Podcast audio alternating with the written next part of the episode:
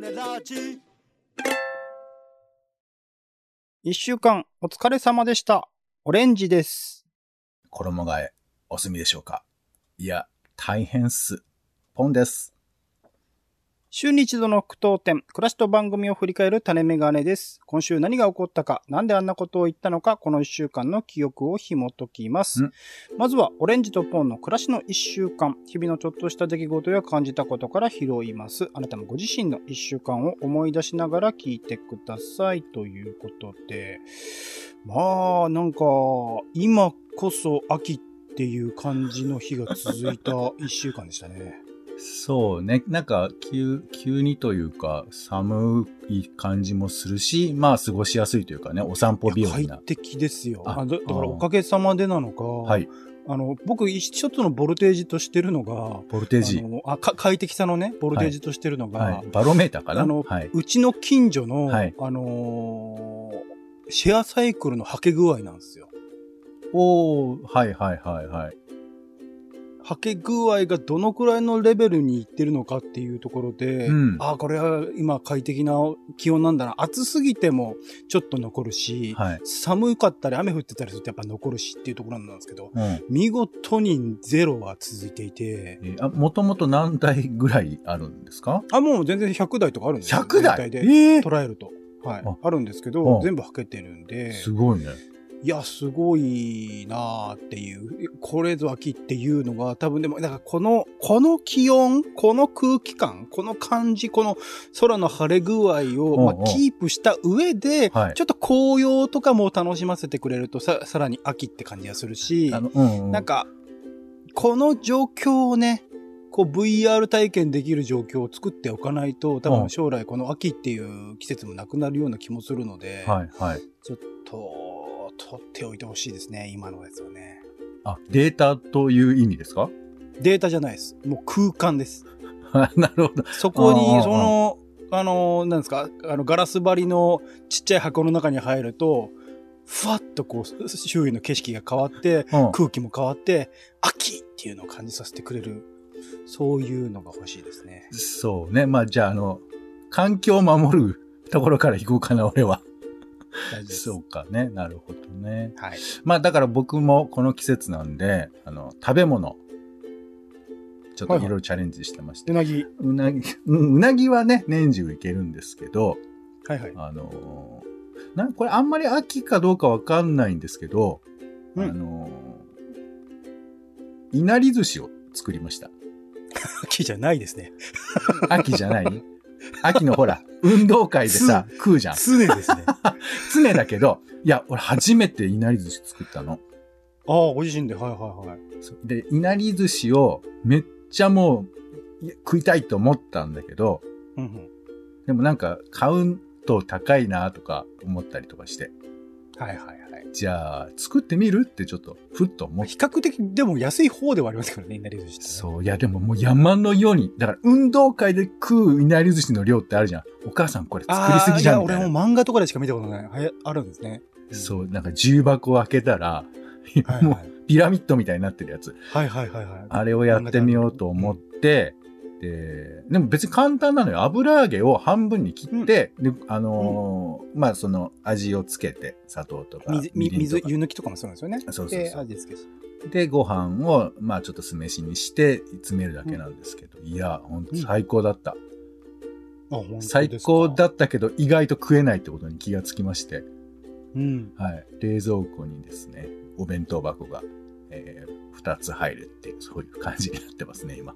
なんか感覚的にさっぱりする感じもありますけど、意外とカロリーの塊っちゃ塊ですよね、あれ。そうね、まあ、あの、作る工程見るとわかりますけど、やっぱ砂糖漬けみたいなところあるから、あまあ砂糖もね、入れた方が美味しいという。ポンさんはむしろそういうの必要な方ですからね。いやそんどんな人をガリガリだと思ってるんでしょうね。まあまあ、はい。秋ということがわかりませんけど、はい。食欲の秋ということで、色合い的には秋だと思う。そうだよねそうだよねはいはい。まず母に自慢しちゃいました。はい。あら、いい話。はい。続きまして、番組の聞きどころをつけ出し、ツッコミを添えていく番組の一週間です。まだ聞いてない人は作品みたいに使ってみてください。はい。まずは週の初めの雑談コーナー、種枕。あ、シミというね、虫の話であるとか。アリの話とか、なんだこのコーナーは。はい。いろいろと話をしました。いいね。続きまして、えー、種助ですね。今回は映画マイブロークンマリコ、ミューズは溺れない、その声のあなたへ、など、あとは旅と創造というね、展示の話などをしました。紹介をしました。続きまして、ドラマ語り特別編。今回は2022年9月公開の日本映画についていろいろと紹介をしました。続きまして、イベントリポート。今回は学年史100年と玉入り寄贈という展示に行ってきたレポートをしました。続きまして、コンテンツ天国。今回は2022年秋に終わるテレビ番組、始まる変わるテレビ番組の紹介をいろいろとしました。最後、バカ丸ですね。今回は感情丸出し練習講座ということで、感情丸出しのいろいろな言葉について、えー語り合っていろいろと演じたりしてみましたが、一週間振り返って、ポンさん、うん聞きどころつけた質問いかがでしょうか？はい。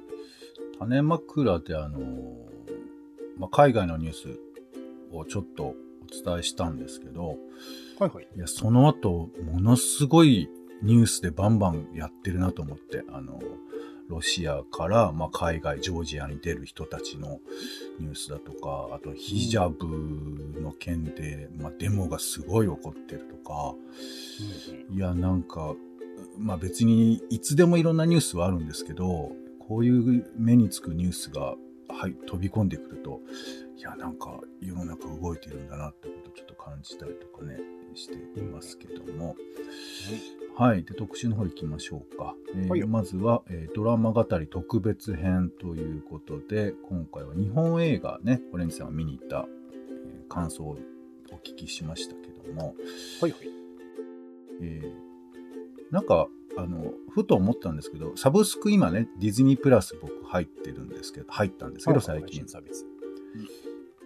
なんかあの、日本映画が入りましたって言って、なんか話題になるサブスクのニュースってあるのかなってちょっと思った。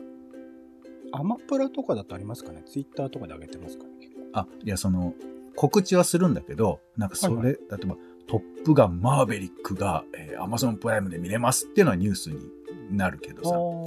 だけど、まあ、邦画だってそういうのあっても良さそうなもんだけど、なんか意外とやっぱりこう、小粒に見られてる？俺がそう思っちゃってるのかな？でも実際に日本で見られてるのは多分邦画の方が見られてたと思いますけどね。あ配信では。あ、そういうもんですか？うんへえ。なるほどね。なんか、あ、そうか。じゃあちょっと俺も、なんか考え直してみようかな。なんか俺が見るときはさ、どうしてもな古い東宝の映画とか、戦争映画とか薬剤映画とかそういうの中心に検索しちゃうもんですから。そう、まあちょっと俺は特殊だけどね。うん、まあまあ、そうか。うん、まあでも、特定のファンダムがね、ある程度、それこそアイドルさんとか、うん俳優さんとかだったりするから、ああ、そういうで見られることか。なるほどね。はい。まあまあ、あの、なんで日本映画の話が、まあ、聞けてよかったですね。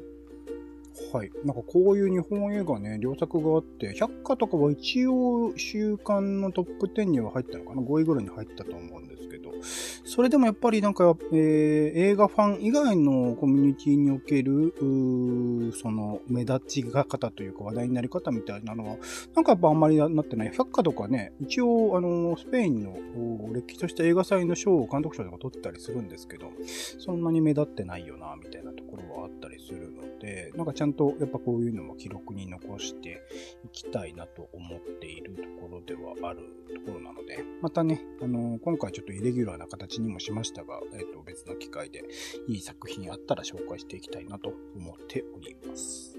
はい。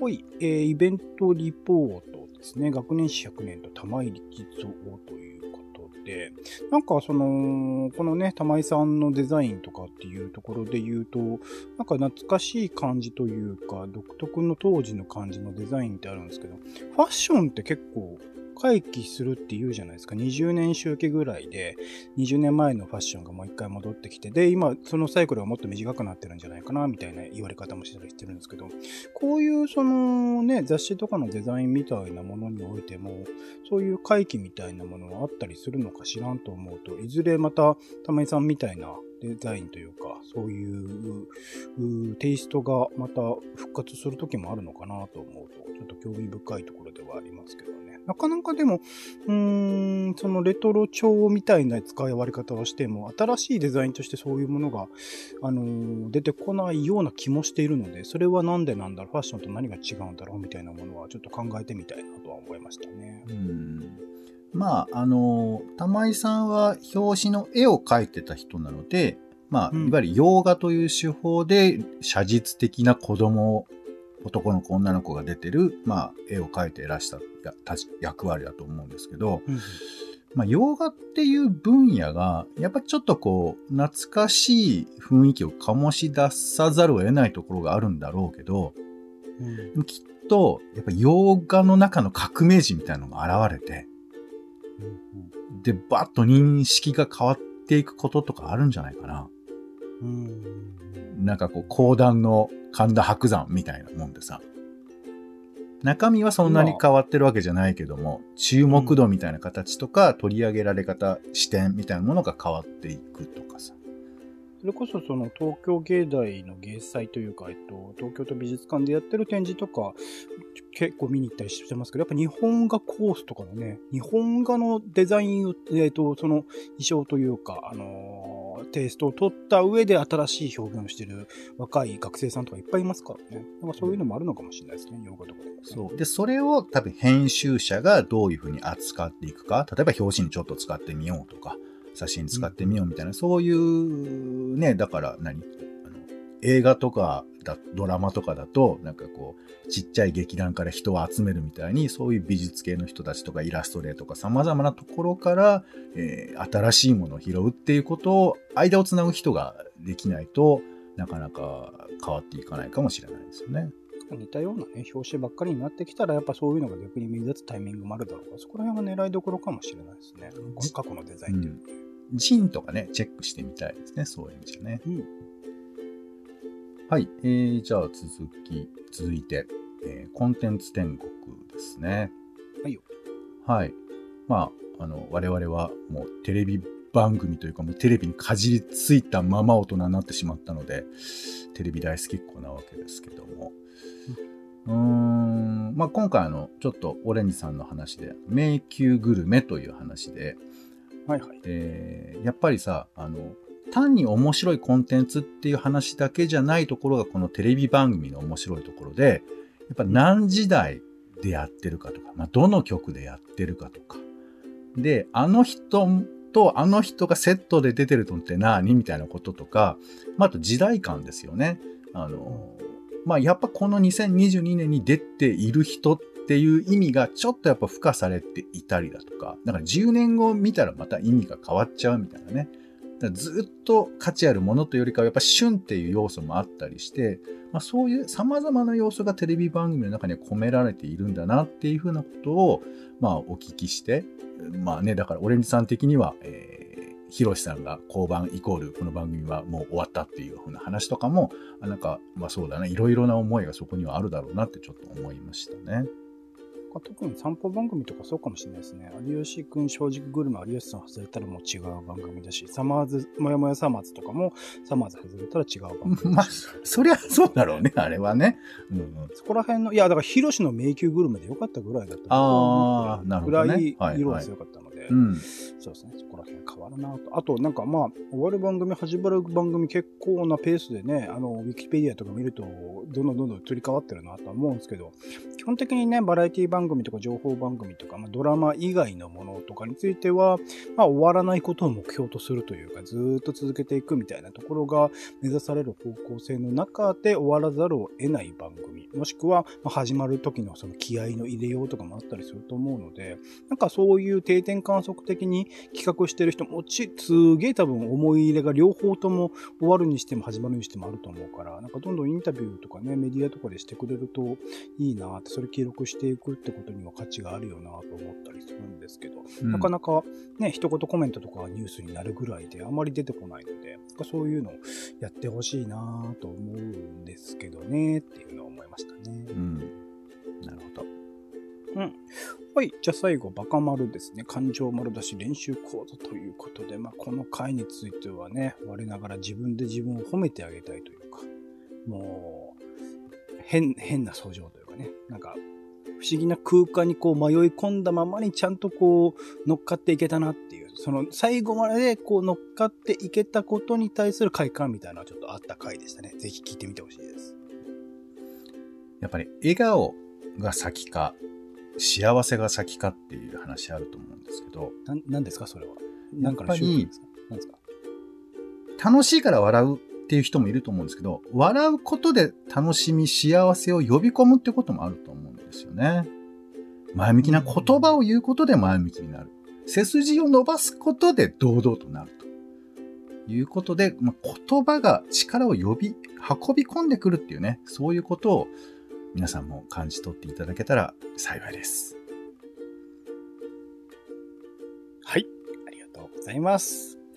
えー、っと、タネラジは当な番組です。Spotify や Podcast などでほぼ毎日配信中です。更新情報は Twitter でお知らせしています。お好きなサービスでの登録やフォローをお願いします。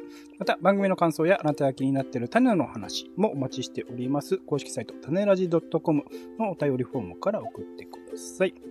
ツイッターでハッシュタグタネラジ、ハッシュタグカタカナでタネラジで投稿いただくのも大歓迎です。それではタネラジ、今週の一曲、オレンジの方から、えー、クロリで8月は、僕、8月は僕の名前という曲ですね。なんか奇跡とか、僕まあクロリずっと好きでライブとかもちょこちょこ行ってたりするんですけど、奇跡しっかりなぜかこう夏っぽさを感じさせる名曲が多い。奇跡とか直接的に夏って感じはしないですけど、やっぱり映画のイメージとかもあって、夏っぽいなって聞くたびに思ったりするんですけど、うん、本作、8月は僕の名前は Amazon オリジナルドラマ More Than Words。こちらでもちょっと話したかな。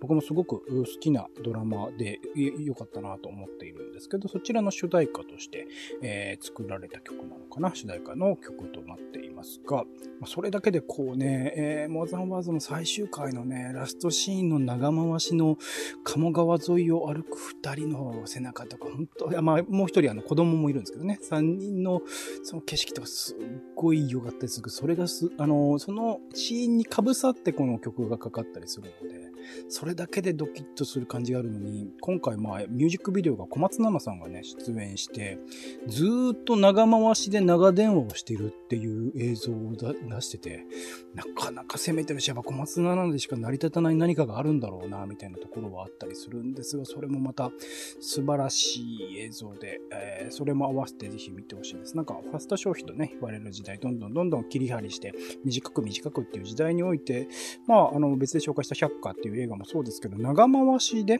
ずっとこう、その時系列に沿う形で映像を撮るって映像を見せるみたいなやり方がちょっとまた増えてきてるのかしら。まあもちろん海外とかでね、ずっとあるものなんですけど、日本映画だと、なんかそんなに、ああ、なんか目立つなっていうのがポツポツあるぐらいだったんですけど、ちょっとずつ増えてたりするのかなみたいなところもあったりとかして、うん、長回しの意義みたいなものも、マーザンワーズもそうです。最後のシーンもそうだし、なんか、あの、増しているのかもしれないみたいな傾向はもしかしたらこれから出てくるのかなその豊かな映画ならではの集中できる環境とか、あそういうものを活かしたあの映像の工夫みたいなものも見えてきているのかなと思うと、ちょっと興味深い傾向でもあります。そういうミュージックビデオも味わえる曲でございます。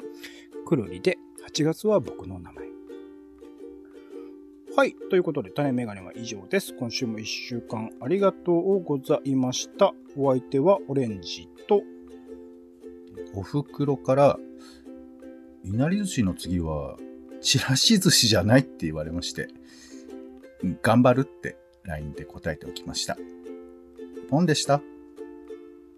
種ラジまた。